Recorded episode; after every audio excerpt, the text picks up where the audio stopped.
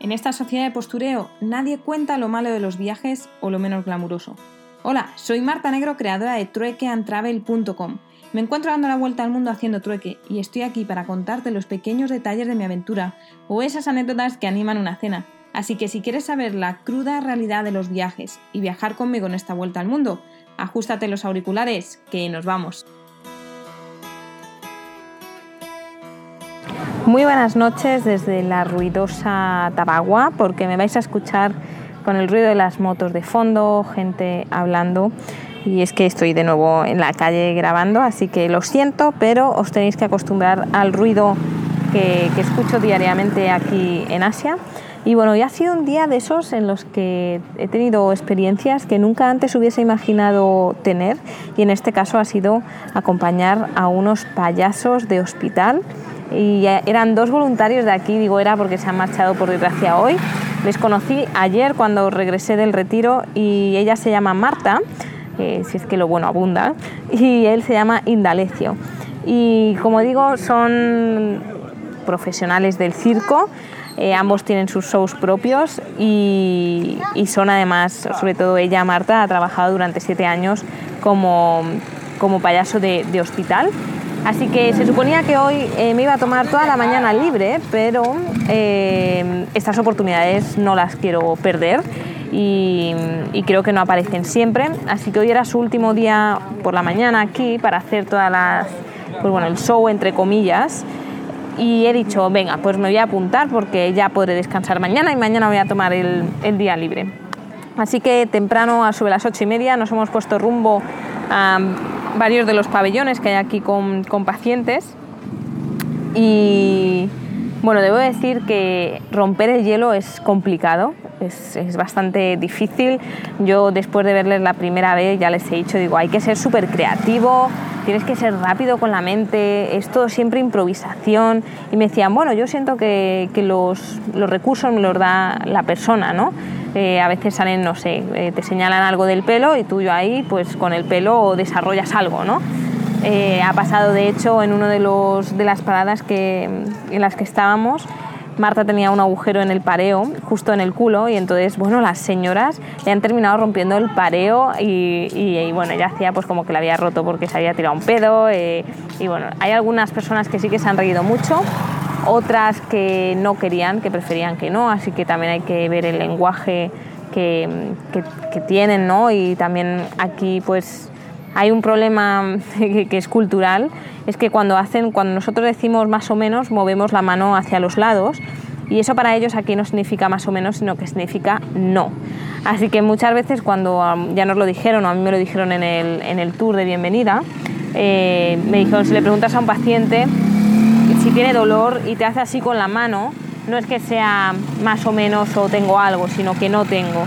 Así que ese tema cultural eh, se lo he contado a ellos también para que lo tuviesen en cuenta de cuando les hacen eso, pues es que no.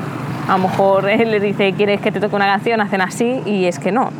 Así que iba Marta con el, con el y hemos ido improvisando así alguna canción. Digo hemos porque al final yo me he metido en algunas de las cosas que iban, que iban haciendo, canciones y como digo, experiencias que nunca me hubiese imaginado tener es estar cantando o más bien tarareando porque no hemos cantado eh, cantando una tarareando una canción de Michael Jackson en un hospital haciendo teniendo de percusión el cuerpo y eso ha sido un momento muy chulo. La verdad uno de ellos pues lleva una camiseta así rockera y pues de ahí ha derivado a, hacer ese Billie Jean de Michael Jackson en medio de, del hospital en cuanto a tema de condiciones y todo eso, eh, hay que decir que me ha impresionado mucho la forma en la que están. Muchos de ellos no tienen ni siquiera un colchón, duermen en una cama de madera.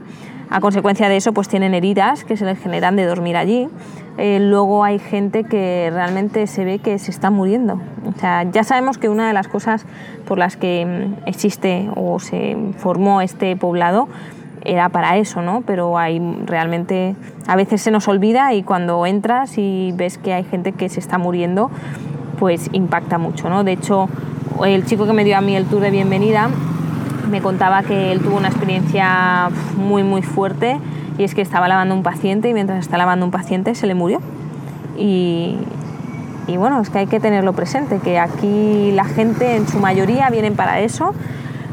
Y de hecho a mí, eh, bueno, me ha acercado una señora, algunas sí que quieren que te acerques, les des la mano, eh, les preguntes, no, la mayoría de ellas no hablan inglés y con las que hablas un poquito más y luego tienes más atención son, digo, un poco afortunadas, pero es porque hablan inglés y pueden interaccionar un poquito más contigo.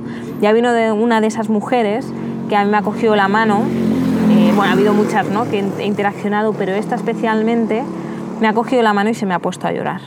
Y claro, yo no entendía mucho, me ha preguntado mi nombre, le he preguntado el suyo, eh, me ha preguntado mi edad, eh, yo le he preguntado la suya, que tenía 80 y pico de años, creo que 83 o 80 y algo. Y la señora lloraba y claro, yo no sabía muy bien por qué, porque no hablaba más inglés. Entonces, esa ha sido una situación que, uf, en varios momentos, mientras ellos estaban actuando y haciendo así la interacción con los pacientes, se me han saltado las lágrimas. Eh, veías pues alguno como pues sí, como sonreía de verdad, ¿no? De decir, esta, esta, es una situación muy jodida, que igual te estás muriendo, pero aún así, eh, oye, sacas una sonrisa y, y, te hace el día quizá un poquito mejor, ¿no?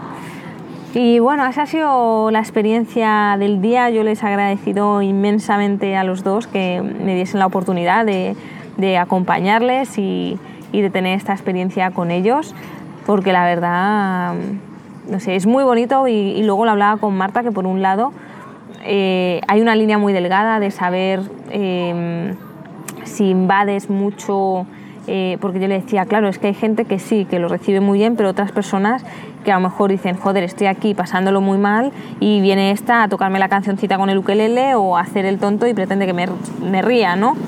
Entonces es complicado, estas situaciones ya sabemos que siempre hay son delicadas y hay dos lados y, bueno, pues no sé, no sé, no sé qué más, qué más deciros, la verdad. Estoy un poco pensando en alto todo lo que, lo que he vivido hoy. Aún así ha sido muy buena experiencia, como digo. Y luego he tenido otra y, me había apuntado como actividad hoy a ayudar a hacer fisioterapia y me ha tocado con dos chicos que están en silla de ruedas. Eh, uno tiene 15 años y el otro 17 pero ambos yo creo que tienen, tienen retraso mental por la forma en la que, en la que se relacionan y tienen problemas motores, obviamente. Hay un chico aquí de español que es que, perdón, que es que acabo de cenar, que es fisioterapeuta y, lleva como una semana o dos semanas haciéndoles ejercicios. Ay, que tenía un bicho en el, en el pantalón. Y, y nada, eh, pues me, me, he unido a él y he estado pues haciendo ejercicios a, uno de los chicos, realmente el que peor condición motora tenía. Y ha sido básicamente pues coger eh, pues varas y hacerle resistencia para que hiciese como flexiones, eh, moverle las piernas con peso, eh, teniendo peso en los tobillos, atado en los tobillos. Y luego ya lo último ha sido bueno, estiramientos al inicio y demás y lo último sacarle a caminar con el andador, así que yo le tenía que ir sujetando con pues he puesto mis brazos debajo debajo de los suyos y le iba ayudando un poco a caminar, ¿no? Y bueno, en realidad uno de ellos eh, sí que tiene familia, tiene la suerte de que, bueno, medio le atienden, pero el otro vive en el hospital eh, entre los adultos y no sabemos muy bien la historia, pero no tiene la familia aquí ni nada, entonces hoy sí que se le veía un poquito más apagado. Creo que lo único que le da un poco más de vidillas está al lado de los voluntarios, cenan con nosotros, cuando se hacen las reuniones, pues ellos entran también en la sala de reuniones, ¿no? Con todos. Em, y como digo, pues bueno, aquí hay un montón de, situaciones y ves gente que, pues que sabes que no están en las mejores condiciones, ni mucho menos. Y poco más que contaros. Ha habido una mujer especialmente que me da mucha ternura. Era muy, muy, muy mayor. Tendría como noventa y pico de años y le llamaban la abuelita de todas y era pues típica mujer súper delgadita con un montón de arrugas, así muy tierna. Y luego la última cosa que os voy a contar ya es que me ha hecho mucha gracia. Al principio me decían que no me acercase a una de las mujeres eh, y yo no sabía muy bien por qué, por qué iba a pasar.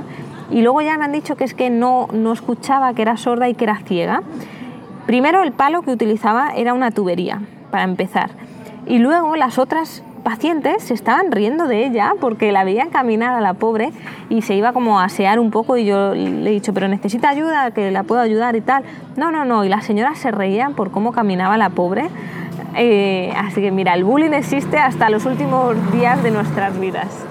En fin, nada más, me despido de hoy, lo siento, no tenéis nuevos podcasts en la web, eh, hasta dentro de bastantes semanas no creo que, que los pueda actualizar. Aún así, www.truequeantravel.com y mañana os cuento qué tal mi día de, de, relajo, ¿vale? ¿Os acordáis cómo se despiden aquí o no? A ver, os dejo un segundo para que lo penséis. Venga, tada.